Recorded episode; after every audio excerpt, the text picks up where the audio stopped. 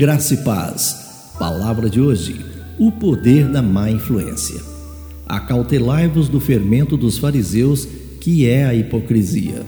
Lucas capítulo 12, verso 1. Nós estamos vivendo em dias onde nós devemos tomar muito cuidado com o poder da má influência. Nós somos atacados em diversas áreas com interferência de más influências, sejam elas, por exemplo, de pessoas que admiramos, pela educação que recebemos ou até mesmo por informações falsas que são enviadas a nós pelo sistema moderno de comunicação, as chamadas fake news.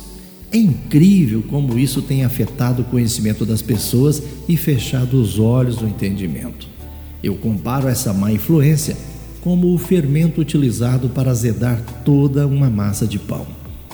O pão de massa azeda tornou-se popular durante a corrida do ouro na Califórnia em meados dos anos 1800. Este era o pão favorito durante a grande corrida do ouro no Alasca em 1890. É que os exploradores de Minas carregavam consigo uma pequena porção da massa azeda que continha fermento natural. Essa massa podia então ser usada como matéria-prima inicial para produzir mais do pão de massa azeda, que era o favorito das pessoas da época. Na Bíblia, no entanto, o fermento ou levedura pode ter uma conotação negativa. Por exemplo, no Novo Testamento, levedura refere-se frequentemente à má influência. E por esse motivo, Jesus disse: Acautelai-vos do fermento dos fariseus, que é a hipocrisia. Foi o nosso versículo em destaque. Os hipócritas aparentam justiça enquanto escondem comportamentos e pensamentos pecaminosos.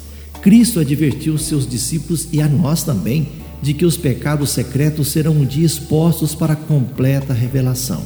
Ele disse o seguinte: Nada há encoberto que não venha a ser revelado, e oculto que não venha a ser conhecido. E por essa razão, nós devemos temer a Deus com reverência, pedir sua graça para renunciar ao pecado e crescer como cristãos autênticos. Lembre-se, o fermento pode ser algo positivo numa padaria mas pode também relembrar-nos de que devemos nos proteger da influência permeável do pecado em nossos corações. Tenham todos um bom dia. Eu sou o pastor Saulo Hermínio, da Igreja Batista Shalom de Goiânia.